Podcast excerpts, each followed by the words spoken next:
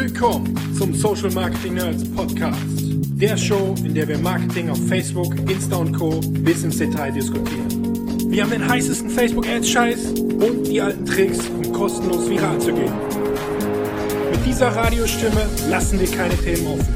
Wir versuchen für euch das Maximum an Insights und Knowledge Bombs herauszuholen.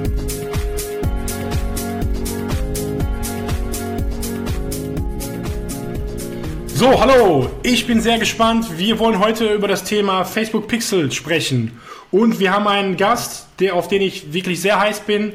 Er ist ein sehr aktives Member in der Social Media Advertising Community auf Facebook. Er hat im Mai unsere Konferenz, das Facebook Ads Camp, moderiert. Und vor allen Dingen ist er Head of Online Marketing bei der T3N. Herzlich willkommen, Lars Budde. Hallo, vielen Dank für die Einladung. Ja, Lars, was machst du denn so bei der T3N? Bei der T3N bin ich jetzt schon seit fünf Jahren. Also T3N und T3N Magazin gehören ja zusammen. Bei der Ebase Media GmbH ist es deshalb korrekt zu sagen. Bei der Ebase Media GmbH bin ich seit fünf Jahren ursprünglich sowohl operativ als auch redaktionell tätig und dann irgendwann bin ich so zu 100 Prozent ins Marketing gewechselt. Ähm, habe dort die Abteilung aufgebaut und bin seit zwei Jahren als Head of Online Marketing aktiv. Und das jetzt aber, und das sage ich so mit einem lachenden und einem weinenden Auge zugleich, aber nur noch bis Ende dieses Monats. Ab Anfang November bin ich dann als äh, selbstständiger Berater aktiv. Das heißt, aktuell noch Head of Online Marketing, aber das eben nur noch vorübergehend. Okay, okay, spannend. Ja, und wie und wann bist du denn auf das Thema Facebook Ads gekommen? Auf das Thema bin ich gekommen, weil äh, T3N neben Google, muss man dazu sagen, Facebook als wichtigste Traffic-Quelle hat. Ähm, und Facebook natürlich primär über die organische Reichweite, die wir da über Jahre aufgebaut haben. Aber da ist es naheliegend, dann irgendwann auch die bezahlte Reichweite hinzuzuziehen und einfach auszutesten, wie man Facebook Advertising für so ein Verlagshaus wie unseres einsetzen kann. Und das haben wir dann schrittweise gemacht, haben äh, ursprünglich natürlich vor allen Dingen redaktionelle Inhalte verlängert. Mittlerweile nutzen wir ja. den Kanal vor allen Dingen für äh, die Verlängerung der angeschlossenen ähm, äh, Systeme, das heißt so etwas wie T3N Jobs, T3N Firmen, also unser, unsere Jobbörse und unser Firmenverzeichnis. Und das hat sich über die Jahre entwickelt und insofern bin ich in diesem Bereich auch schon seit einer ganzen Weile aktiv, sowohl im Job als auch neben dem Job ähm, und habe äh, deshalb auch eine ganze Zeit schon natürlich Erfahrung mit dem, mit dem Facebook Pixel und allem, was da so zugehört. Sehr gut, sehr gut. Womit buchst du denn deine Kampagnen ein? Üblicherweise zu 100% über den Power Editor. Ich habe vereinzelt natürlich auch Tools getestet, die ähm, gerade das Einbuchen und dann äh, letztlich auch das Reporting vereinfachen, aber keins konnte mich so davon überzeugen äh, und vor allen Dingen alle Schwachstellen dieser Tools ähm, lösen, sodass ich letztlich immer wieder beim Power Editor gelandet bin. Ähm, für so kleine Zusatzaufgaben ähm, ziehe ich mir immer mal wieder Helfer hinzu. Ähm, das sind dann Helfer wie ähm, Companion Labs im Bitmanagement oder äh, Supermetrics für die Reportings. Ähm, da ziehe ich also dann sozusagen externe kleine Helfer hinzu, die über die API beispielsweise Daten aus ähm, äh, Facebook extrahieren und für mich aufbereiten. Aber Einschalten tue ich die Anzeigen und das war ja deine eigentliche Frage, ausschließlich über den Power Editor. Okay, sehr gut. Ja, die, die Tools, die du angesprochen hast, sind natürlich ziemlich spannend. Ähm, gerade was Reportings angeht, sind ja die Facebook-eigenen Funktionen, ich sag mal, ein bisschen beschränkt. Ähm, Supermetrics ist da ähm, dein, dein Tool. Ist das gut? Das ist, also, das, das ist letztlich ja. ja. nur eine Schnittstelle, die ähm, es mir als Nicht-Entwickler ermöglicht, relativ leicht über die API Daten in zum Beispiel Spreadsheets zu übertragen und mir darauf basierenden Reportings aufzubauen. Ich nutze das auch als Schnittstelle dann äh, zum Google Data Studio, um äh, Reports aufzubauen. Letztlich ist aber Supermetrics ein relativ simples Tool und macht in der ähm, in, in diesem Kontext auch nur Sinn, wenn man äh, das nutzt, um Funktionen abzubilden, die mittlerweile Facebook auch in Analytics ähm, schon liefert. Das heißt, zum Beispiel ja. die Funnel des Kunden abzubilden anhand von Standard-Events, da sprechen wir ja nachher noch drüber. Ähm, ja. Und insofern einen genauen Blick auf einzelne Anzeigengruppen zum Beispiel zu haben und dessen Performance in verschiedenen ähm, Abschnitten des Funnels. Supermetrics ist also so ein kleiner Helfer für mich, äh, um die API anzuzapfen und Daten zu extrahieren. Ähm, insofern kein klassisches äh, Facebook-Advertising-Tool, sondern eins, was natürlich genauso Google Analytics oder Google AdWords ähm, anschließen lässt. Okay, ja, sehr spannend. Das packen wir auf jeden Fall in die Show Notes, das Tool. Ähm, und Bitmanagement hast du ja auch gerade angesprochen. Das ist natürlich ein sehr spannendes Thema. Da experimentieren wir auch viel rum. Äh, du hast äh, Companion Labs im Einsatz, sagtest du gerade. Richtig. Wie sind deine, deine Erfahrungen damit? Ähm, unsere also, sind gemischt, kann ich mal direkt sagen, ja. Genau, meine sind auch gemischt, allerdings ähm, kann ich mittlerweile, habe ich mittlerweile ein ganz gutes Gefühl für die Art von Kunden, für die ich es einsetzen kann. Companion Labs rechnet ja ab auf Basis der Werbekonten, die man angeschlossen hat. Das heißt, ähm, diese ja. Lösung ist also nicht für sozusagen alle verwalteten Werbekonten sofort freigeschaltet, sondern immer nur für diejenigen, die man da hinzubucht. Und da kann man dann also schrittweise auch Werbekonten hinzubuchen und wieder rausziehen. Das habe ich in der Vergangenheit schon mehrfach gemacht. Grundsätzlich hat sich das für mich, und da möchte ich keine abschließende Wertung abgeben, aber grundsätzlich hat sich das für mich bei den Kunden ausgezahlt, bei denen man anhand von Standard-Events ähm, einen sehr, sehr klaren Funnel abbilden kann auf diese Standard-Events dann auch sehr, sehr klar optimieren kann und die idealerweise ähm, eine gewisse Marge zur Verfügung haben. Also ein Online-Shop ist ein klassisches Beispiel dafür. Für einen Online-Shop, bei dem Kampagnen schon einige Zeit lang laufen, auch innerhalb der verfügbaren Tools optimiert wurden, kann man dann mit Companion Labs meiner Erfahrung nach tatsächlich noch so ein bisschen was rausholen. Aber das hat auch nicht bei jedem Kunden funktioniert. Das heißt, das ist dann letztlich so der, äh, ist es so das Sahnehäubchen, das ich versuche noch draufzusetzen, ähm, wenn all das Standard-Setup durchgespielt und ausprobiert wurde. Ja, aber dann muss ja das, was ich mehr, äh, mehr raushole, muss ja dann auch die Kosten von Companion Labs irgendwie äh, übersteigen.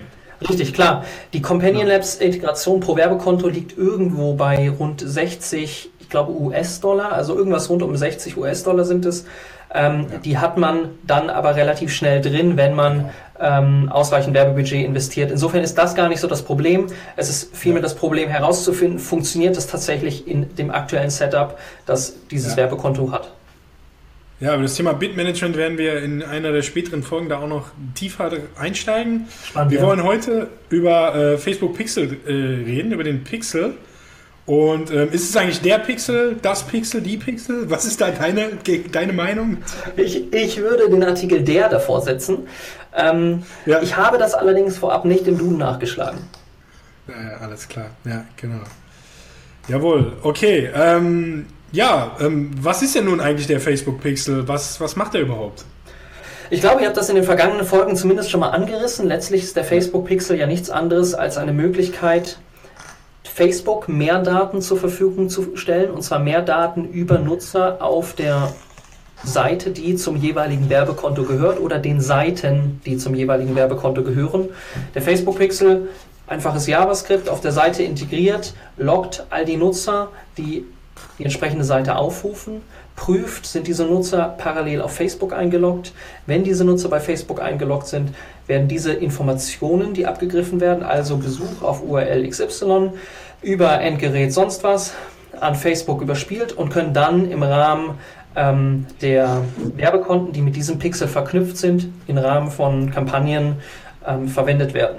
Ich kann also beispielsweise auf einer ähm, Webseite, die ich verwalte, den Facebook-Pixel einbauen und dann all die Nutzer retargeten, die bestimmte Unterseiten aufgerufen haben. Und das macht eben erst so richtig Sinn, wenn man dann auch Standard- oder Custom-Events hinzuzieht.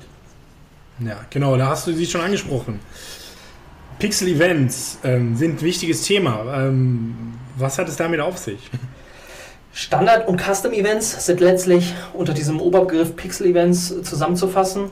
Ähm, gängige sind sicherlich die Standard-Events, das sagt ja schon der Name, äh, und die bilden verschiedene ähm, Schritte eines Funnels ab. Und jeder einzelne Advertiser muss versuchen, für das Unternehmen, für das er Werbung schaltet, diese Standard-Events auf das jeweilige Geschäftsmodell anzuwenden. Standard-Events sind zum Beispiel View Content. View Content ist so das Standard-Standard-Event. Das ist also das Event, das gefeuert wird, wenn jemand auf einer Produktseite sich ein Produkt anschaut. Dann gibt es Standard-Events wie Add to Card oder Purchase, die dann Informationen über die Aktion des Nutzers an Facebook spielen. In diesem Fall zum Beispiel die Information, der Nutzer hat ein bestimmtes Produkt dem Warenkorb hinzugefügt, Add to Cart. Oder er hat ein bestimmtes Produkt oder mehrere Produkte gekauft, das wäre Purchase. Und von diesen Standard-Events gibt es in, insgesamt neun, die sich ähm, in der Dokumentation for Developers, aber auch in ähm, dem, ähm, in dem Business Manager, wenn man sich da so ein bisschen reinfuchst, auffinden lassen und die man in Kombination mit dem Facebook Pixel einsetzen kann, um eben noch mehr Metadaten über die Nutzer an Facebook zu spielen und darauf basierend dann Kampagnen zu schalten. Ja. Und dann gibt es ja auch noch äh, Custom Events und Custom Conversions. Das ist was anderes, richtig? Richtig. Letztlich sind Custom Events vergleichbar mit Standard Events. Sie ähm, orientieren sich nur nicht an dem von Facebook festgelegten Standard. Das heißt, in ihrer Struktur sind sie gleich. Ähm, sie können auch vergleichbar eingebaut werden. Sie ermöglichen eben dann nur dem Werbetreibenden ähm, eigene ähm, Events in die Website zu integrieren, um abseits dieser Standard-Events bestimmte Meta-Informationen zu übergeben. Ich glaube, das wird am deutlichsten, wenn man ähm, das anhand von Beispielen erläutert. Standard-Events, das habe ich ja eben schon skizziert, sind also Events, die gefeuert werden, zum Beispiel in, äh, im Rahmen eines Checkout-Prozesses. Das heißt, ich besuche eine Produktseite, das ist das View Content Event. Ich starte den Checkout, das wäre dann Initiate Checkout. Ich füge das Produkt eigentlich vorher natürlich dem Warenkorb hinzu, das ist Add to Cart. Ähm, und irgendwann schließe ich dann den Kauf ab. Ähm, ich äh, feuere also das Purchase Event. Parallel dazu gibt es dann eben noch äh, weitere Events, die äh, man einbauen kann. Payment Info habe ich nun vergessen. Ähm, also wenn der Nutzer die ähm, Bezahldaten hinzufügt. Und es gibt eben weitere Events rund um andere Nutzeraktionen, zum Beispiel das Eintragen einer E-Mail-Adresse oder das Abschließen einer Registration auf einer Seite. Custom Events aber sind jetzt die Möglichkeit, über diese Standard-Events hinaus Metadaten an Facebook zu spielen. Und das nutzen wir zum Beispiel bei T3N in, im Rahmen unserer Artikel. Das heißt, wenn du jetzt bei uns auf der Seite surfst, parallel bei Facebook angemeldet bist, dann registriert das natürlich der Facebook-Pixel surfst du auf einem ähm, Artikel, einem beliebigen Artikel, dann haben wir dort auch ein Custom Event drin. T3N Artikel heißt das, das entsprechende Parameter enthält, die Metadaten über diesen Artikel ähm, an Facebook übergeben und uns nachher ermöglichen, auf Basis dieser Metadaten zum Beispiel Zielgruppen zu erstellen. Also ähm, zum Beispiel Zielgruppen zu bauen, die da lauten, ähm, äh, targete alle Nutzer, der, äh, die in den letzten 30 Tagen Artikel zum Thema XY aufgerufen haben in den letzten 30 Tagen zum Beispiel zum Thema Apple. Und all diese Metadaten, die dafür notwendig sind, die spielen wir eben über dieses Custom Event an Facebook. Das Custom Event heißt einfach T3N Artikel und das hat weitere Custom ähm, Parameter, die dann Informationen zu dem Autor, dem Artikeltyp, ähm, den äh, Themen und dem Ressort an Facebook überspielen und uns darauf basierend Zielgruppen bauen lassen. Ja, sehr spannend. Ich schaue mir das hier parallel gerade mal auf eurer Seite auch an. Ähm, ja, jetzt hast du es gerade schon ein bisschen angerissen. Jetzt habe ich diese ganzen Events. Aber was kann ich am Ende damit eigentlich tun? Was kann ich mit dem Pixel und den Events machen? Wie kann ich die nutzen?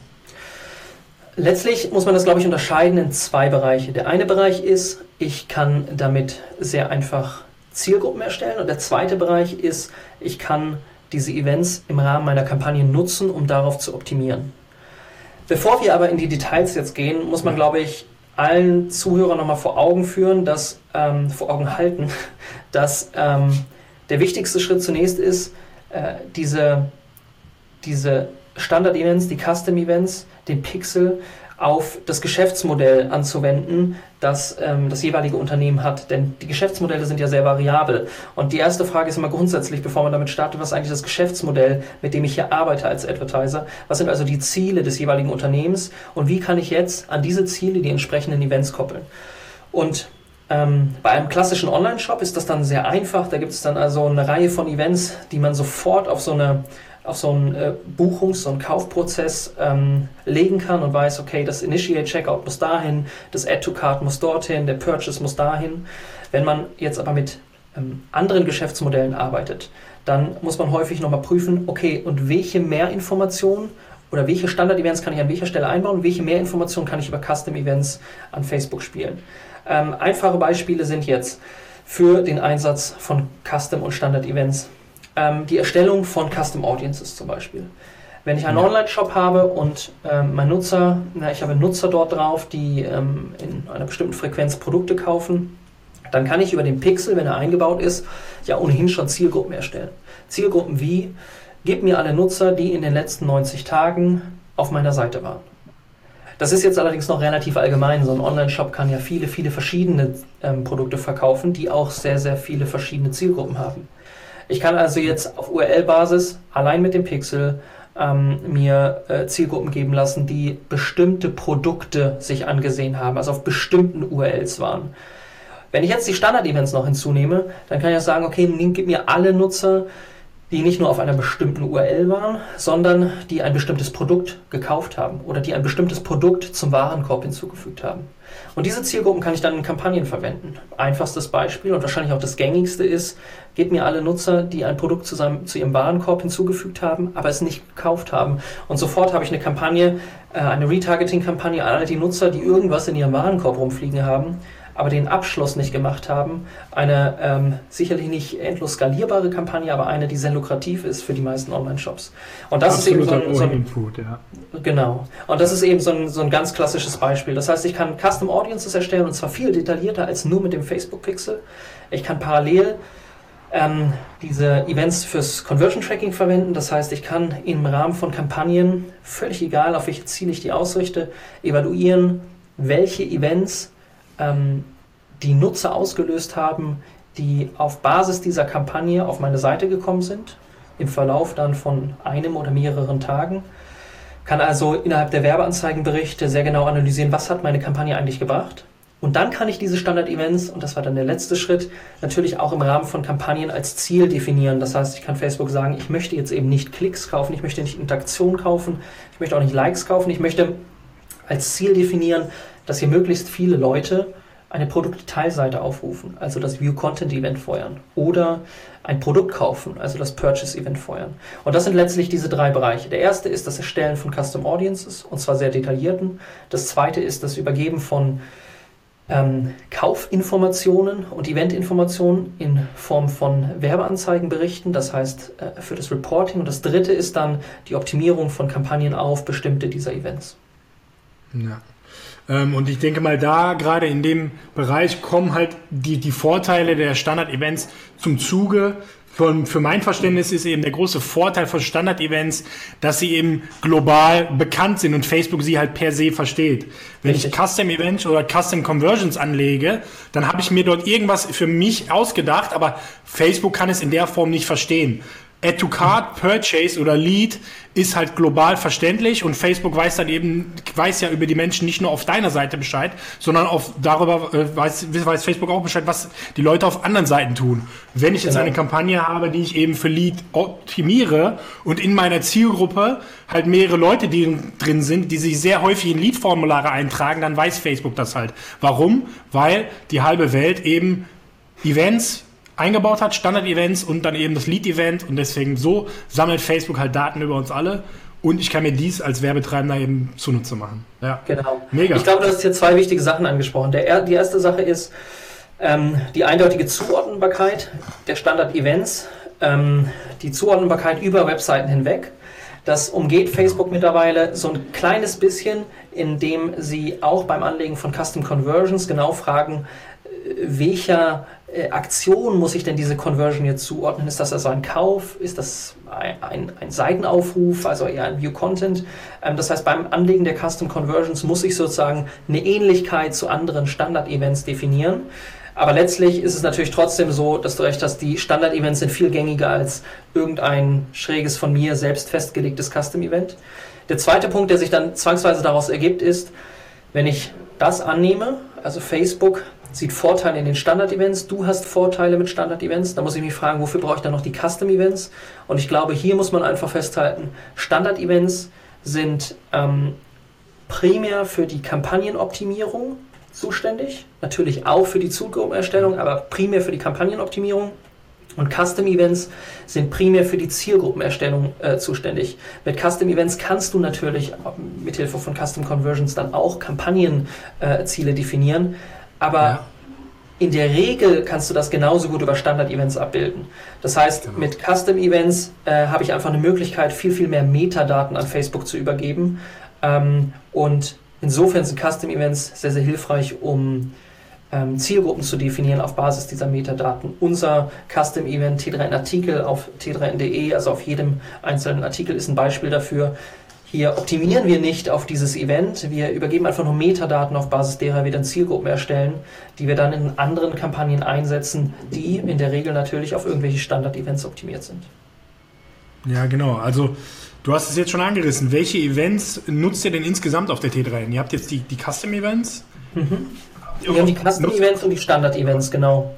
Wobei okay. man natürlich äh, auch hier wieder einen Schritt zurückgehen muss zu, zu, zu der Sache, die ich vorhin angerissen habe was ist das Geschäftsmodell des Unternehmens und wie gut passen Facebook-Werbeanzeigen auf dieses Geschäftsmodell. Und das ja. zentrale Geschäftsmodell eines Publishers ist ja in der Regel Reichweite einzukaufen und die dann teurer zu verkaufen. Und einkaufen heißt hier nicht, sie über Performance Advertising einzukaufen, sondern über Kanäle einzukaufen wie ähm, Google als Suchmaschine ja. oder Facebook als soziales Netzwerk, organisches soziales ja. Netzwerk. Ähm, und insofern ist ein Publisher kein klassisches, ähm, kein klassisches Geschäftsmodell in so einem Facebook-Advertising-Kosmos. Was wir da verkaufen auf, ähm, auf T3N hält sich in Grenzen, denn wir verkaufen letztlich nur ähm, das T3N-Magazin, äh, also unser Print-Magazin, und wir verkaufen darüber hinaus Produkte wie Job-Einträge. Ähm, vereinzelt natürlich auch native Werbeformate wie Sponsored Posts.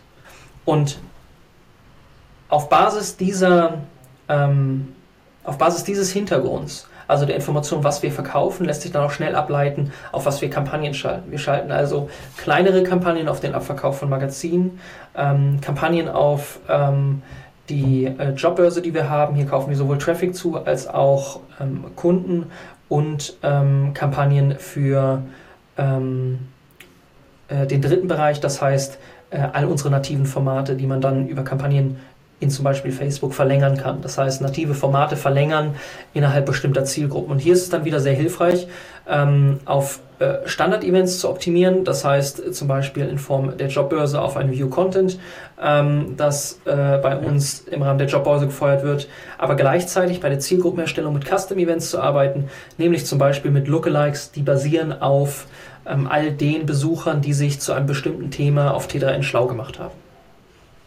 Jawohl. Ja, und äh, das Optimieren von Kampagnen. Wie, wie läuft das Ganze ab?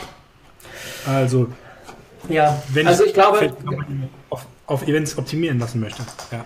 Ja, also ich glaube, ähm, wenn man sich sozusagen an diesem Beispiel T3N lang hangelt, müssen wir nochmal so einen kleinen Schritt zurückgehen, denn dieses, dieses äh, Optimieren ist ja stark davon abhängig, was das für ein Kampagnentyp ist ähm, und was ähm, sich der Florian Litterst vor, ich glaube, zwei Monaten auf die Fahnen geschrieben hat, einen Artikel äh, zu einem Thema veröffentlicht, was ich sehr interessant fand. Mit ihm habe ich da äh, vor langer Zeit schon drüber gesprochen, weil wir das eben testen wollten.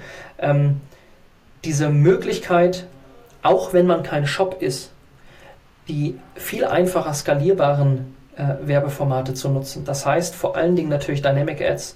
Die muss oder sollte sich jeder Advertiser vor Augen halten. Ich habe gerade über die Jobbörse gesprochen. Die Jobbörse hat natürlich einen ganz normalen Buchungsprozess. Insofern ist es einem Online-Shop sehr ähnlich.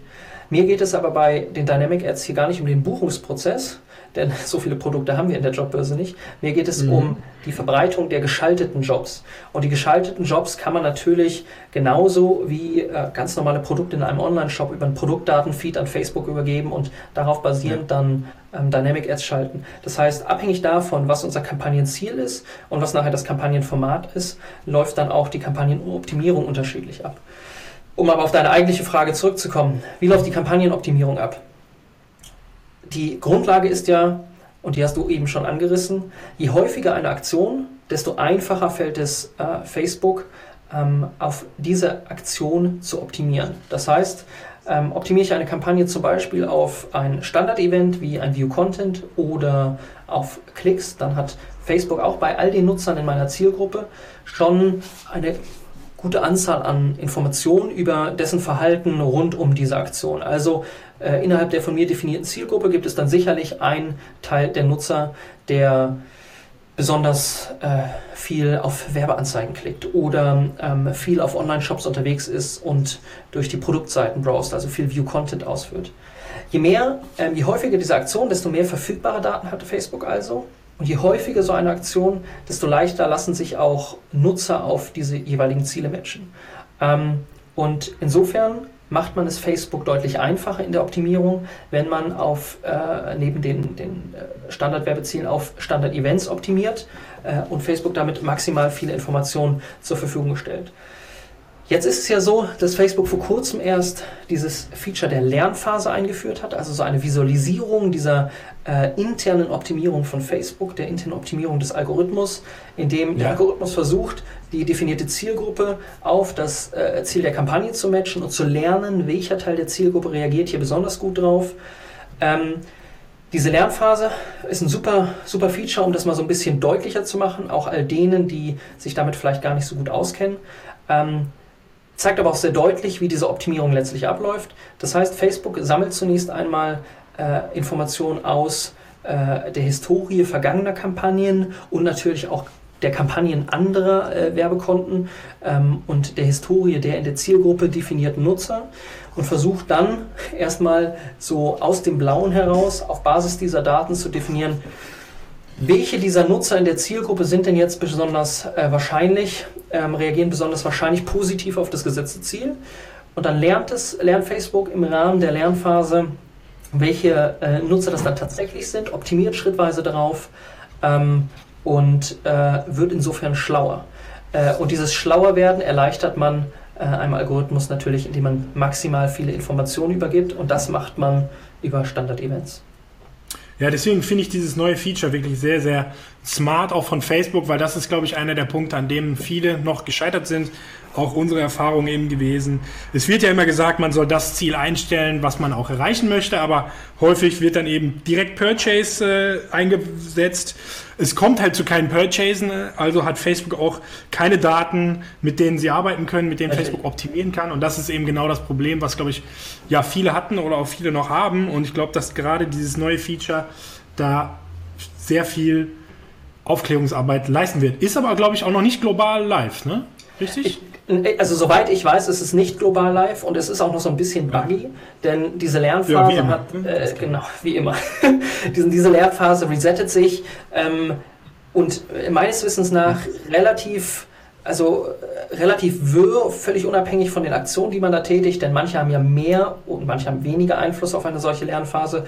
Grundsätzlich ist ja aber die Faustformel, die mir zumindest vor dieser Lernphase bekannt war, Du brauchst ungefähr 25 Events, also definierte Events, als Ziel definierte Events pro Woche. Ursprünglich war das mal viel mehr, mir war irgendwann mal 25 pro Woche, äh, pro Tag bekannt.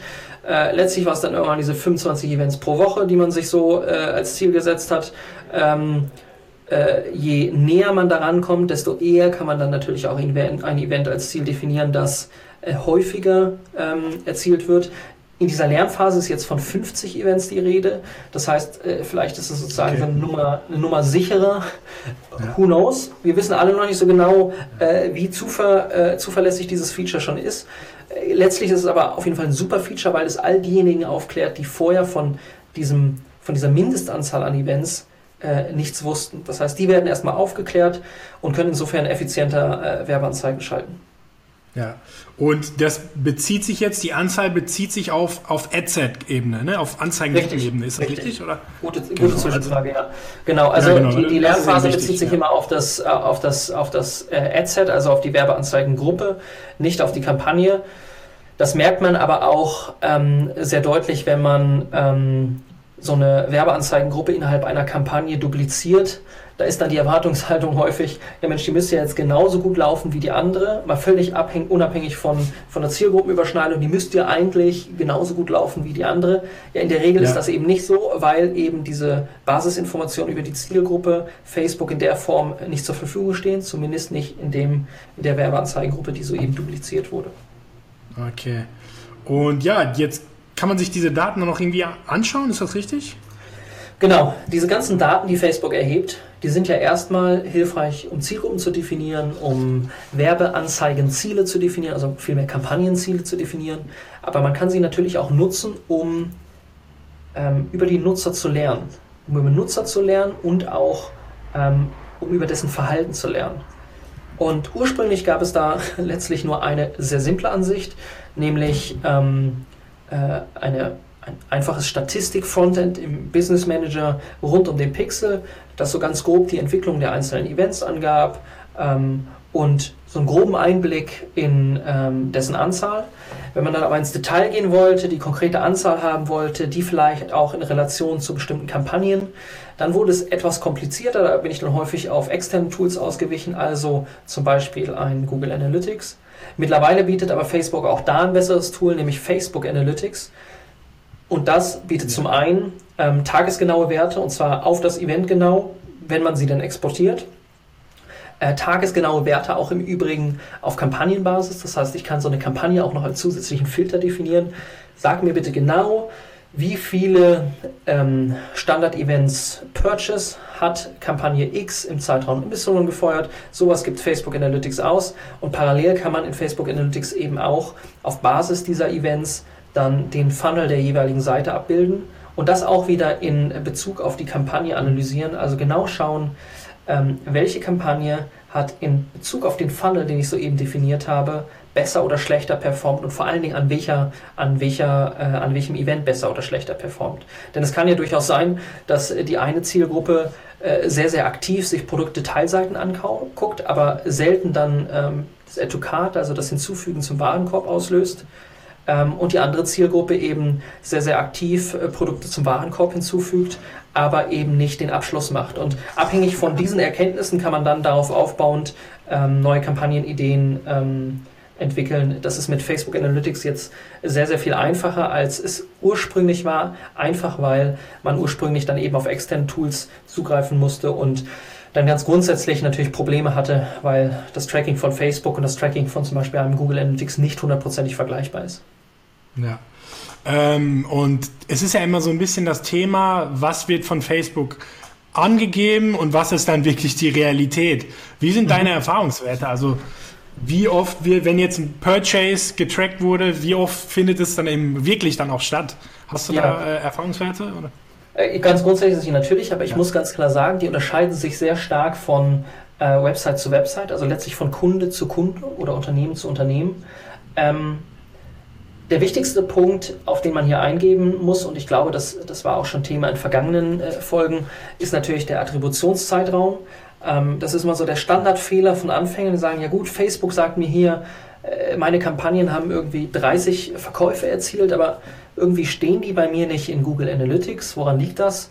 Und das ist dann eben häufig der Attributionszeitraum. Der Standardattributionszeitraum ist eben ein sehr langer, 30 Tage nach Klick attributiert, also Facebook zum Beispiel einen Kauf noch auf die jeweilige Kampagne.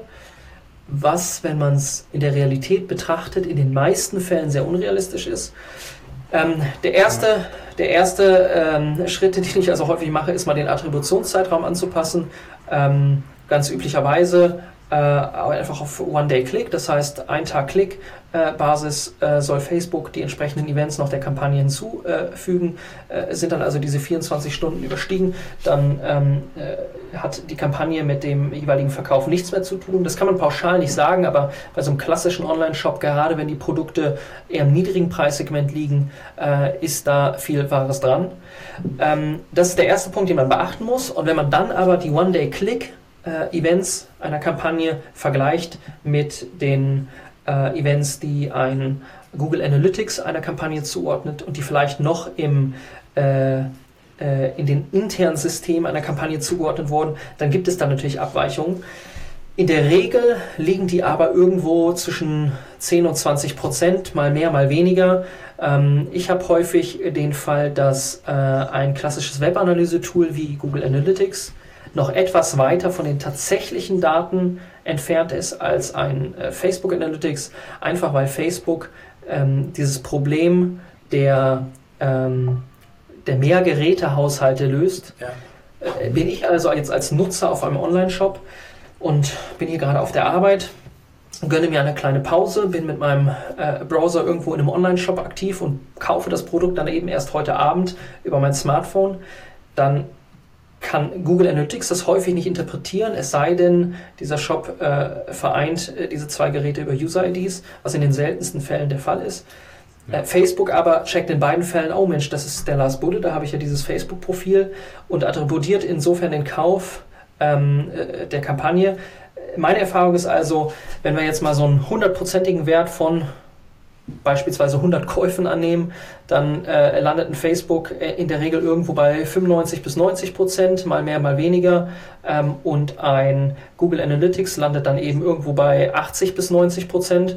Ähm, ich habe aber auch einen sehr deutlichen Drop gesehen, äh, auch wieder abhängig von der Zielgruppe.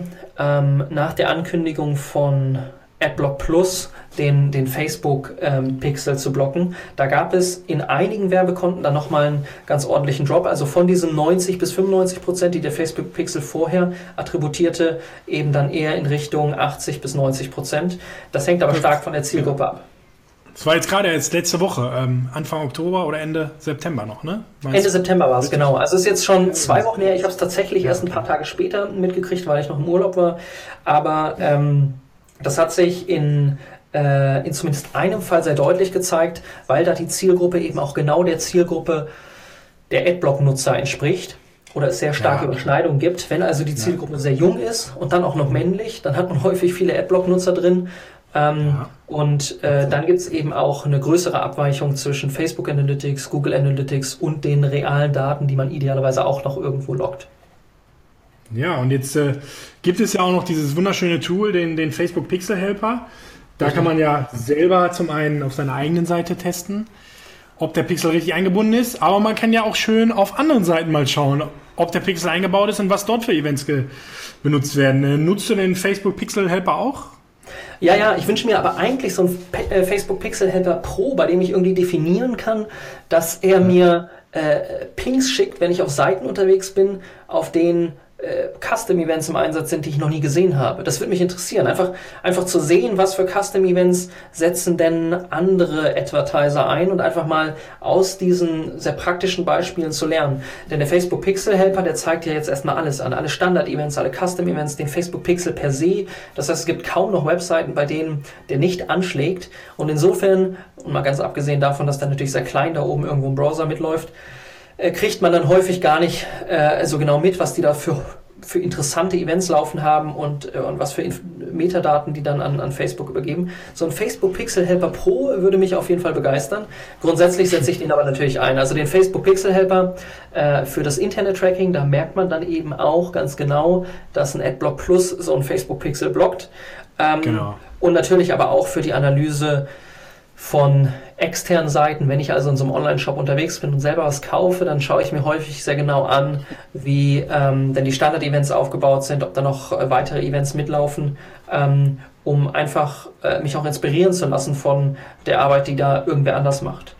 Ganz unabhängig von dem Facebook Pixel Helper habe ich aber zumindest bei äh, einzelnen Kunden ähm, noch äh, weitere Tools im Einsatz, die ähm, automatisch prüfen, ob der Pixel und die jeweiligen Events noch in der Seite, ähm, noch in die Seite integriert sind. Gerade bei etwas größeren Unternehmen passiert es ja schnell mal, dass irgendein übereifriger Techniker sich am Template einer Seite vergreift und dabei irgendein Event rausfliegt oder falsch implementiert wird oder der Facebook-Pixel rausfliegt.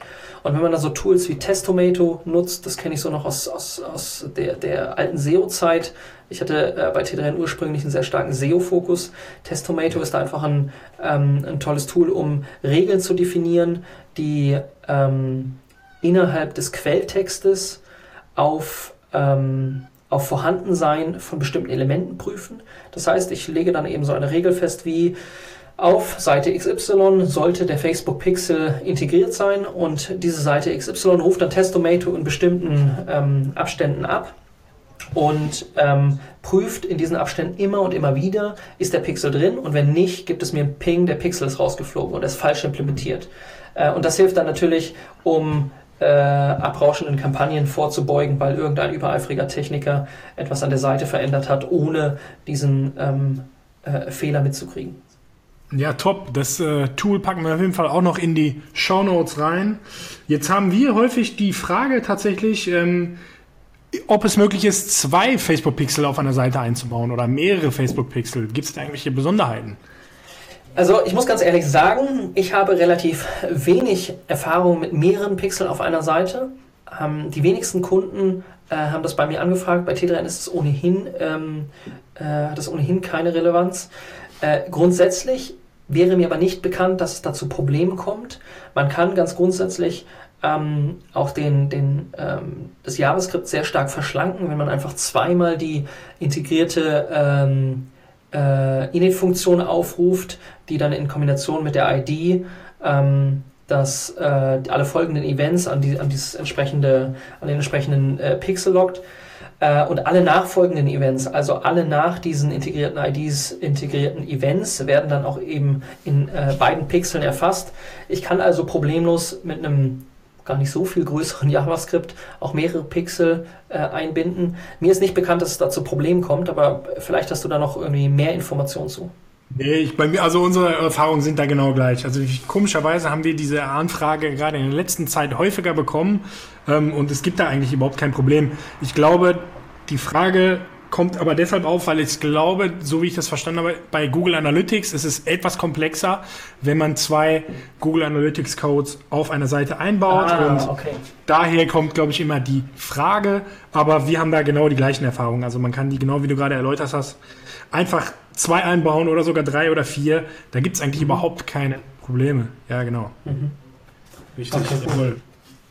Ähm, ja, und so generell deine Erfahrung. Ich weiß, zu pauschalisieren ist immer schwierig, aber welches, auf welches Event zu optimieren ist denn in, oder wie, wie gehst du da vor? Oder hast du in der Regel eins, wohin, womit du meistens anfängst, wenn wir jetzt über einen Online-Shop reden? Ähm, mhm. Ja. Also, äh, hier ist auch wieder ganz wichtig, zunächst einmal die Frage zu stellen, was ist das Geschäftsmodell? Das hast du jetzt schon mal äh, vorangestellt, das ist jetzt also ein Online-Shop. Abhängig davon, wie viel Potenzial dieser Online-Shop hat, durch zum Beispiel bestehenden Traffic, der ja dann automatisch schon zum, ähm, äh, also zu bestimmten Nutzeraktionen führt, wie zum Beispiel dem Hinzufügen von Produkten zum Warenkorb, optimiert man dann äh, früher oder eben später auf äh, Events, die weiter hinten bzw. weiter vorne im Funnel sind. Angenommen, das ist ein Online-Shop, der hat schon sehr viel Traffic über externe Kanäle oder weil da äh, eine andere Agentur oder ein anderer Berater ähm, oder vielleicht sogar in-house äh, bereits Traffic über Facebook eingekauft wurde und die Events integriert sind. Hat man jetzt also so einen etablierten Online-Shop, dann äh, macht es ja durchaus Sinn, auch die ersten Kampagnen schon auf äh, so ein, so ein Purchase-Event ähm, aufzusetzen äh, und äh, all die äh, Nutzer zu retargeten, die äh, zum Beispiel Produkte im Warenkorb liegen haben. Ist das jetzt aber ein sehr junger Online-Shop oder ein Online-Shop, der noch wenig Traffic hat, dann fängt man eher vorne an und äh, nähert sich dann letztlich dem finalen Ziel, nämlich dem Kauf.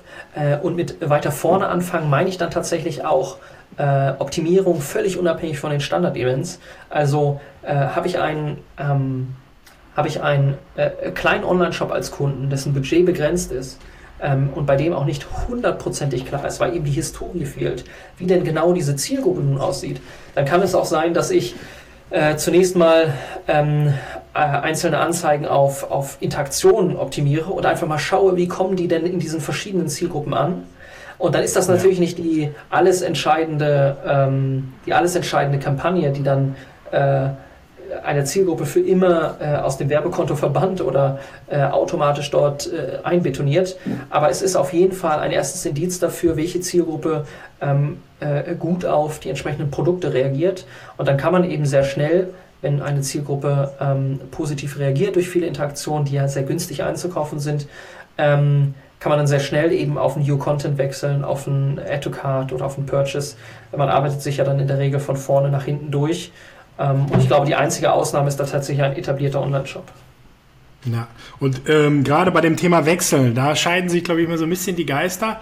Wenn du jetzt eine Kampagne hast, angenommen, die ist auf Add to Card optimiert und du siehst jetzt, es kommen auch sehr viele Purchases rein. Mhm. Den Wechsel, nimmst du den in dem Ad-Set vor, in, in der Anzeigengruppe vor oder mhm. duplizierst du die Anzeigengruppe und machst es quasi erst in der neuen Anzeigengruppe auf das neue, das, stellst das neue Ziel quasi erst in der neuen Gruppe ein? Ich finde, das ist, eine, das ist eine super interessante Frage und das ist eine Frage, die sich äh, leider nur sehr schwer, so statistisch valide AB genau. testen lässt. Dafür muss man Natürlich. wirklich äh, viele verschiedene Werbeanzeigengruppen genau mit so einem Setup mal durchspielen. Ich war ursprünglich, ähm, habe ursprünglich diese Änderung immer in der gleichen Werbeanzeigengruppe vorgenommen. Das heißt, äh, also dann die bestehende Werbeanzeigengruppe, die ohnehin schon zu Purchase geführt hat, auf dann zum Beispiel das Purchase-Event umgestellt. Mittlerweile ähm, auch weil das bei der Skalierung häufiger ähm, hilft, äh, dupliziere ich dann diese entsprechende Werbeanzeigengruppe und ähm, optimiere auf das nächst spätere äh, Event. Das sorgt dann natürlich dafür, dass äh, die Historie verloren geht. Das hatten wir ja, ähm, ja erst äh, vor ein paar Minuten. Die Historie des einen Adsets wird nicht übertragen auf die Historie des anderen Adsets. Ja. Aber ich kann zumindest in Teilen darauf aufbauen, weil ich ja Werbeanzeigen äh, weiterverwenden kann, die möglicherweise äh, auch irgendwelche Interaktionen schon genau. generiert haben, also Likes oder Reactions. Und ich habe eben zusätzlich eine gewisse Absicherung, weil die Werbeanzeigenkampagne, die ja schon gut funktioniert, äh, ich nicht riskiere zu versauen äh, und insofern schneller skalieren kann.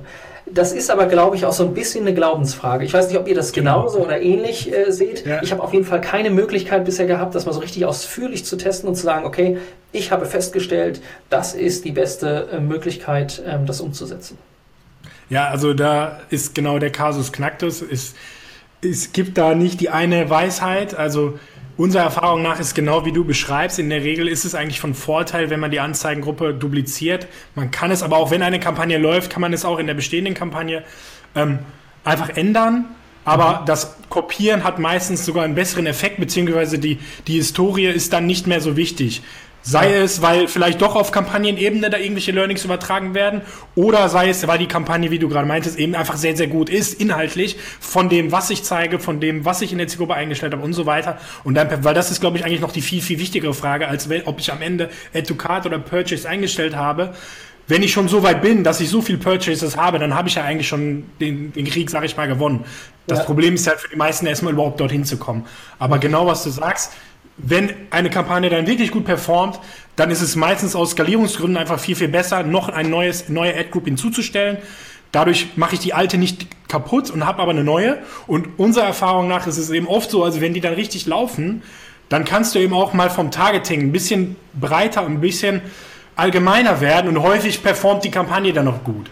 Das ist häufig was wir sehen. Also ich habe zum Beispiel manche Tests, äh, laufen, die dann zwar noch regional wiederum auch getargetet sind, aber da ist dann zielgruppentechnisch alles raus und ich targete eigentlich nur noch auf, den, auf die Stadt und die Kampagne performt halt dann eben auch. Also die, die nenne ich dann eben No-Targeting. Es funktioniert dann eben auch und das eben durch Kopieren, ja. Ja, das ist interessant. Ich hatte vor kurzem so einen, so einen kleinen Fail, da habe ich tatsächlich eine Kampagne dupliziert. Genau, so bin ich auch darauf gekommen. Genau so. So, genau. so beim Aufsetzen der, äh, der, der äh, nicht eine Kampagne dupliziert, sorry, eine Werbeanzeigengruppe ja. dupliziert ja, genau. und dann beim Definieren der Zielgruppe irgendeinen Fehler gemacht. Ich habe ich, ich hab die eine Lookalike ja. dann ausgeschlossen, aber alle anderen nicht. Und auf einmal hatte ich dann eben noch 99% der Zielgruppe der möglichen genau. drin und das aber noch nicht mal regional eingeschränkt. Das heißt, ich hatte so eine Werbeanzeigengruppe ja, genau. mit irgendwie, ich glaube, Geschlecht war getargetet, das heißt irgendwie mit so 15 Millionen Leuten drin oder so. Ähm, mhm. Und interessanterweise hat die auf das äh, entsprechende Ziel äh, sogar performt, aber eben nur, weil es nicht das alles entscheidende äh, Standard-Event war. Hinten raus sah es dann schon deutlich dünner aus. Ähm, sowas passiert dann versehentlich mal. Aber, und das geht in eine ähnliche Richtung, ich bin mittlerweile dazu übergegangen, ähm, mit deutlich größeren Zielgruppen zu arbeiten, weil ich das Gefühl habe, dass äh, der Facebook-Algorithmus hier besser geworden ist. Das heißt, ich teste jetzt nicht mehr schrittweise die 1%, die 2%, die 3% Lookalike, sondern ich springe häufig, wenn es das Budget zulässt, äh, und ich äh, das Verlustrisiko über ein Manual Bid einschränken kann, äh, auch schnell auf eine 5- oder 10-prozentige Lookalike, denn die funktionieren in einigen Fällen äh, überraschend gut. Also auch so eine, so eine 10-prozentige Lookalike funktioniert in einigen Fällen überraschend gut. Ähm, ja. Insofern, äh, damit größeren Zielgruppen zu experimentieren, ist, glaube ich, ein, ein guter Tipp, wenn denn das Budget es zulässt. Genau, und wenn man halt irgendwie im Kleinen sich bewiesen hat, dass es irgendwie funktioniert, direkt ähm, mit, äh, mit Kanonen äh, auf Spatzen zu schießen, wenn ich, wie gesagt, noch nicht mal die richtigen Werbemittel habe, die falsche Kundenansprache und so weiter, dann bringt es auch nichts, eine Lookalike von 10% einzustellen, aber genau, was du sagst, sehen wir ganz genauso. Genau. Und jetzt gibt's ja auch noch häufig den Effekt, den du wahrscheinlich auch siehst, dass manchmal dann doch die Kampagnen nach einem gewissen Zeitraum irgendwie aussterben. Ja. Hast du das auch? Ja. Ja, und da ist dann natürlich immer die große Frage, warum? Ja. Ähm, ja. Standardmäßig äh, wirft man natürlich erstmal einen Blick auf die Frequenz ähm, und äh, letztlich natürlich auch nicht nur auf die Frequenz der Anzeigengruppe, sondern der einzelnen Anzeigen, um zu evaluieren, ähm, wie sich das im Rahmen dieser Anzeigengruppe verhält. Also ob da äh, tatsächlich irgendwie die bestperformende Anzeige äh, einfach 90% der Impressions kriegt und, und die, die Zielgruppe schon längst erschlagen hat. Ähm, genau. Dann gibt es natürlich äh, zusätzlich auch noch ähm, Faktoren, die durch Änderungen zustande kommen. Die kann man ja durchaus äh, sehr einfach identifizieren über den Power Editor. Wenn man dann irgendwie die Werbeanzeigenberichte und die Änderungen nebeneinander legt, dann sieht man ja ähm, äh, schnell, dass da, wenn da eine Überschneidung ähm, vorliegt, also durch zum Beispiel die Veränderung ähm, des äh, Bits oder die äh, Veränderung ähm, des Budgets, äh, wenn da äh, so gewisse Grenzen gerissen werden, dann passiert es gerne mal dazu, dass äh, kommt es gerne mal dazu, dass diese, dass diese Werbeanzeigengruppen absterben. Äh, ja. Abseits davon gibt es dann natürlich noch die, die externen Parameter, also sowas wie eine neue Anzeigengruppe, die eine sehr ähnliche Zielgruppe äh, targetet genau. und dann zu einer sehr großen Zielgruppenüberschneidung führt. Oder, und das ist dann echt der Worst Case, weil das herauszufinden ist dann manchmal sehr schwierig, ähm, eine technische Änderung, die man über so ein Test-Tomato abfangen kann, aber nicht in allen Fällen auch, äh, auch, auch rechtzeitig identifiziert, um dann den Rückschluss zu dieser Werbeanzeigengruppe ähm, zu schließen. Also gibt es natürlich viele, viele verschiedene äh, Faktoren, aber ich arbeite mich da in der Regel von dem Kleinen ins Große. Das heißt, äh, wenn ich mir äh, sicher bin, dass der Pixel integriert ist und die Basics stimmen, dann arbeite ich mich vom Kleinen ins Große. Das heißt, ich schaue erstmal auf äh, Ebene der Anzeigen, der Werbeanzeigengruppen, der Kampagnen und dann kampagnenübergreifend im Werbekonto. Ja, es kann ja hin und wieder auch Sinn machen, dann einfach mal eine Kampagne zu kopieren. Ich weiß nicht, wie da deine Erfahrungen sind, aber das ist ja. oft sind da, passieren dann da Wunder, die man sich auch nicht erklären kann. Aber manchmal ist es wirklich so, dann kopiert man einfach mal die Kampagne und lässt einen Tag lang beide parallel laufen. Und es ist häufig bei uns auf jeden Fall der Fall, dass die neue Kampagne mit exakt den gleichen Einstellungen auf einmal viel besser performt. Und dann, ja, dann lassen wir die neue einfach weiterlaufen. Ja. Das ist tatsächlich auch eine Erfahrung, die ich gemacht habe im Rahmen von technischen Problemen. Ähm, ja. Einer meiner Kunden äh, war äh, vorvergangene Woche, äh, wenn ich mich jetzt nicht ganz irre, in die Höhle der Löwen. Das heißt, äh, da musste natürlich zuvor viel Anpassung vorgenommen werden, äh, gerade auf technischer Seite.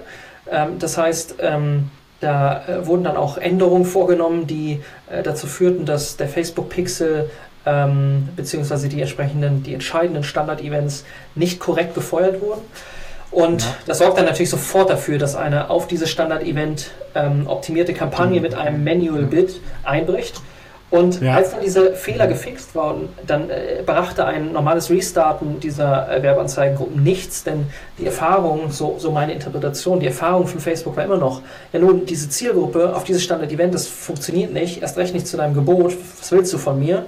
Hat also ja. diese Werbeanzeigengruppe nicht ausgespielt. Dupliziere ich aber exakt die gleiche Werbeanzeigengruppe, fehlt diese Historie, wieder nur meine Interpretation, fehlt diese Historie, Facebook versucht sich nochmal daran und hey, dann laufen sie auch wieder. Also dieses Duplizieren ist tatsächlich so, ein, so eine sehr einfache Möglichkeit, einfach mal ein Reset ähm, herzustellen und, und Facebook nochmal testen zu lassen, geht da nicht doch was. Ja, ja, genau. Ja, und ähm, es tut sich ja sehr viel. Ähm, du hast ja gerade auch schon das Update äh, angesprochen, was noch im Rollout ist, mit der Lernphase. Ähm, welches der letzten Updates war denn für dich das Beste? Ja, also, äh, also ganz grundsätzlich muss ich sagen, dass, dass mich das insofern äh, überzeugt hat, dieses Update zur Lernphase, weil ich ja. glaube, dass es unglaublich hilfreich ist, mehr Transparenz in dieses Geschäft zu bringen. Wir wissen alle, dass äh, Facebook niemals den Algorithmus offenlegen wird, der da bestimmt, äh, wie innerhalb einer Zielgruppe Nutzer identifiziert werden, genauso wenig wie Google jemals den Algorithmus offenlegen wird. Auch wenn natürlich viele Politiker äh, der Meinung sind, sie könnten das mal verlangen.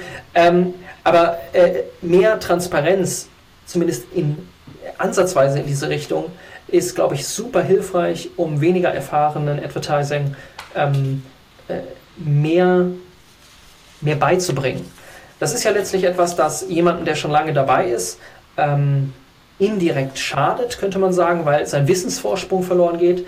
Aber ganz grundsätzlich finde ich es einfach super löblich, ähm, mehr dieser Informationen, die sonst in kleinen Kreisen oder auf Konferenzen wie eurem äh, geteilt werden, äh, mehr davon öffentlich zu machen. Also ich glaube, das ist einfach ein ähm, Update, was äh, man insofern ähm, nur gutheißen kann. Ich muss dazu sagen, demnächst und das geht so ein bisschen in Richtung dieser, dieser äh, Hidden, Hidden Tricks. Demnächst ähm, veranstaltet der, der Andreas Grab so eine äh, digitale Konferenz, zu der ich auch einen Vortrag mhm. beisteuere, die Digital Marketing Week. Ähm, da spreche ich genauso zu diesen kleinen Tipps und Tricks, die häufig nur in kleinem Kreise geteilt werden. Da geht es nicht um die super geheimen Sachen, sondern einfach die, die im Alltagsgeschäft helfen. Aber wer Lust hat, äh, sich das mal reinzuziehen, der kann auf jeden Fall vorbeischauen. Diese Digital Marketing Week, ähm, da habe ich so einen kleinen Vortrag genau zu dem Thema. Und wer sich nicht, ähm, wer sich clever anstellt, kriegt da auch ein kostenloses Ticket, kann mich zur Not einfach anschreiben. Ähm, dann hole ich ihn da rein. Äh, da kann man sich einfach noch ein bisschen mehr zu dem, zu dem Thema informieren. Denn ich finde, mehr Transparenz in diesem Bereich, gerade natürlich von Seiten von Facebook, ist hilfreich. Insofern begrüße ich sehr dieses kleine Update, das diese Lernphase öffentlich macht. Ja. Und äh, welche Updates würdest du dir in der Zukunft erhoffen? Ich äh, fand es sehr interessant, was da äh, in vergangenen Folgen äh, genannt wurde. Ähm, der Thomas Thaler hatte, eine, hatte irgendwie ein interessantes Update, was er sich gewünscht hat. Ich finde, ähm, am meisten nerven mich so, so Tasks, äh, Tasks die, die immer und immer wieder notwendig sind äh, und für die ich noch keine einfache Möglichkeit der Automatisierung äh, habe. Äh, möglicherweise äh, fällt mir der Thomas Thaler jetzt hier ins Wort, wenn er denn könnte, oder sagen, ja gut, ich habe das schon längst automatisiert, ja, ich aber eben nicht. Und deswegen wünsche ich mir, würde ich mir wünschen, dass gerade so kleine Tasks, die ähm, so umständlich sind, aber so offensichtlich helfen, ähm, äh, vereinfacht werden. Zum Beispiel eben die Tatsache, dass beim Duplizieren einer Kampagne oder Werbeanzeigengruppe die darin enthaltenen Werbeanzeigen immer neu angelegt werden, anstatt sie wieder zu verwenden und damit all das äh, Engagement, was auf diesen Anzeigen stattfindet, ähm, auch in die neue Anzeigengruppe oder die neue Kampagne zu übernehmen. Denn alles, was man ja aktuell machen kann, ist dann in die alte Anzeigengruppe zu gehen, sich die Beitrags-IDs raussuchen und die äh, in der neuen Werbeanzeigengruppe wieder einzutragen.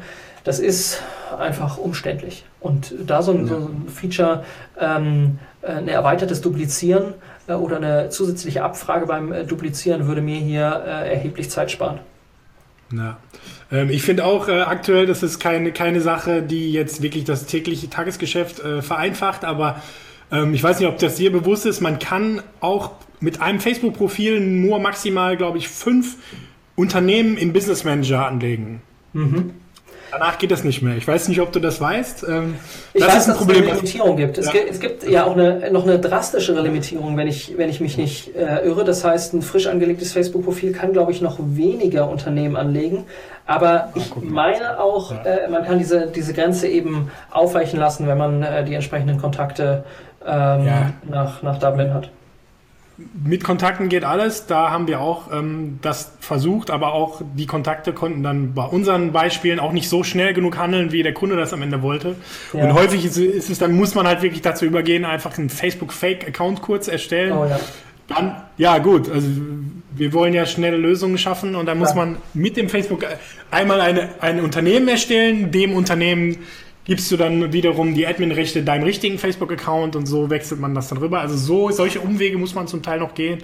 Ja. Ähm, das sind auch so kleine Updates, die, glaube ich, schon sehr, sehr vielen Leuten weiterhelfen würden. Ja. Und das sind ja letztlich auch Updates, die so viel Zeit gar nicht sparen, weil wie häufig, äh, wie häufig muss ich tatsächlich die Beitrags-IDs rausholen und was ergibt das in, in, in äh, an Aufwand in Summe? Ist es überschaubar, es nervt halt einfach. Also so, so diese, ich bin da ganz zurückhaltend, ich wünsche mir einfach kleine Updates, die mir diese nervigen kleinen Tasks abnehmen. Ähm, und das wäre eben einer davon. Und das andere klassische Thema ist ja auch Rechnungslegung. Immer die, die Rechnung, die ne, maximal ja. kann man, glaube ich, 600 Euro einstellen als äh, Abbuchungslimit. Äh, und äh, ja, gerade wenn du dann mal ein bisschen mehr Geld ausgibst, äh, dann ist in, in, der Regel in jeder größeren Firma dann ganz schnell die Rechnungslegung äh, da und beschwert sich, weil du halt äh, im Monat dann irgendwie 50 Rechnungen von Facebook einreichst. Ähm, und da ist es auch wieder das Gleiche, dass man ohne einen Ansprechpartner auf eine monatliche Abrechnung ja eigentlich nicht umstellen kann. Das ist auch so eine Kleinigkeit. Ich glaube, dafür irgendwie ein Feature, um das ein bisschen zu vereinfachen, wäre, glaube ich, auch sehr, sehr hilfreich. Ja. Genau, die machen das aktuell nur manuell und meines Wissens genau. nach ist es so, wenn man irgendeinen Ansprechpartner hat, das kann, ist völlig egal, auf, auf, äh, auf welcher Ebene ähm, der selbst verortet ist in diesem Unternehmen, äh, kann man tatsächlich diese, diese Limits anheben. Ähm, er muss das dann auch einreichen, aber eben nur, wenn man drei Monate hintereinander mehr als 10.000 Euro äh, Budget investiert hat. Und das ist, wenn man das jetzt mal vergleicht mit den 600 Euro äh, Abrechnungszeitraum für kleinere Unternehmen, auf jeden Fall eine ansehnliche Summe. Äh, wir haben das Problem auch gerade, Jahresabschlüsse stehen vor der Tür, da pinkt uns ständig irgendwer aus der Buchhaltung, weil irgendwo noch eine Rechnung nicht sauber zugeordnet ist. Äh, das ist natürlich irgendwie, das ist eine Sache, die könnte man stark vereinfachen, wenn man einfach die Anzahl der Rechnungen reduzieren würde.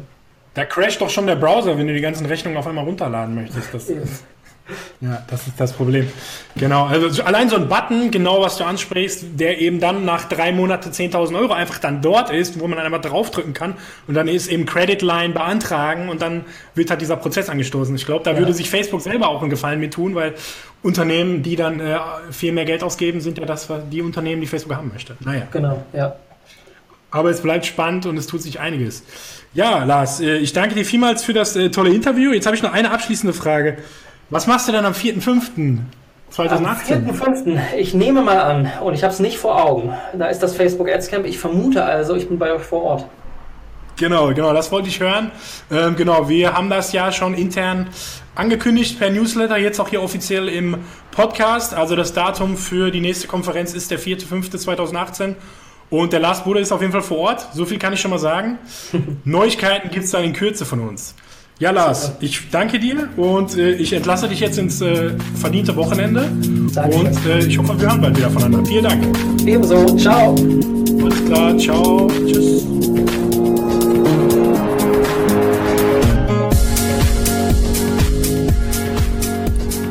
So, das war das Interview mit Lars. Wir möchten heute noch ein, zwei Kleinigkeiten ergänzen. Zunächst ähm, möchten wir einfach nochmal betonen, wie wichtig der Facebook Pixel ist.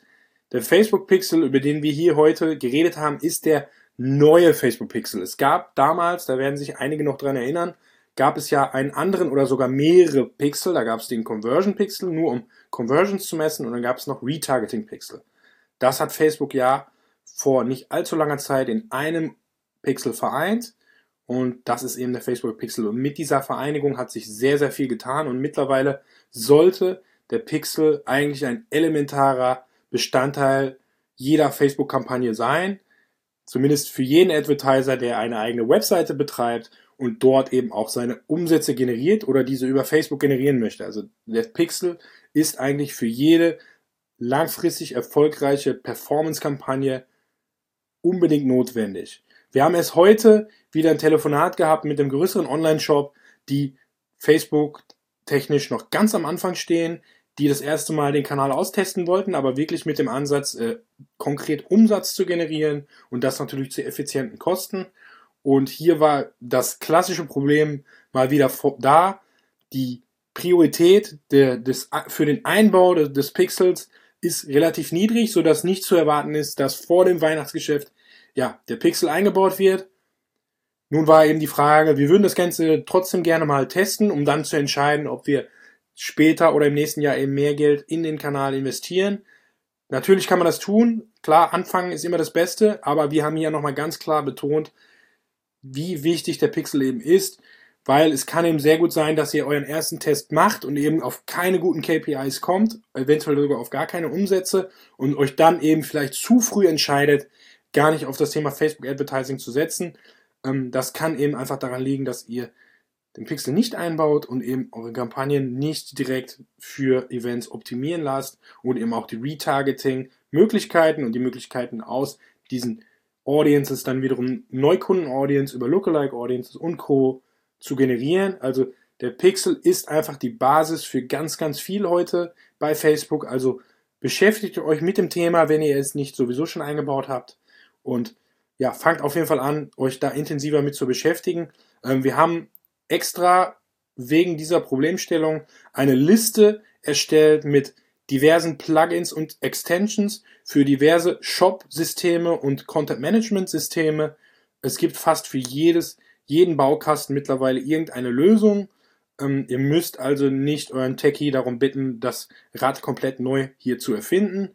Und ja, die Liste findet ihr auf termfrequenz.de in unserer Show, da ist die Liste verlinkt. Und ähm, darüber hinaus haben wir noch einen weiteren Link hinzugefügt ähm, zu den Facebook Developer Guidelines. Dort gibt es noch ein, zwei Seiten, die sehr, sehr hilfreich sind, um das speziell an die Technik weiterzuleiten. Ähm, diese Seite haben wir euch auch nochmal verlinkt, die ist immer ganz gut. Die findet man nicht so direkt über die Google-Suche. Ja, ähm, dann muss ich noch hinzufügen, ähm, das Wochenende war so nah, wir waren so heiß aufs Wochenende, dass ich glatt vergessen habe, den Lars nach seinen Kontaktdaten zu fragen. Ihr habt gehört, er ist sehr fit auf dem Thema und ja, ab November ist er auf dem freien Markt zur Verfügung. Also unterhaltet euch mit Lars. Ihr findet seine Kontaktdaten auf seiner Website larsbudde.de mit Doppel-D und unter dem gleichen Namen findet ihr ihn auf Twitter at larsbudde, auf Facebook larsbudde oder direkt per E-Mail kontakt at larsbudde.de. Und ja, last but not least, wollten wir jetzt nochmal einen Hinweis geben. Sichert euch das Datum, save the date, 4.5. Facebook Ads Camp. Wir laden euch ein nach Köln. Weitere Details werden wir in Kürze hier im Podcast bekannt geben.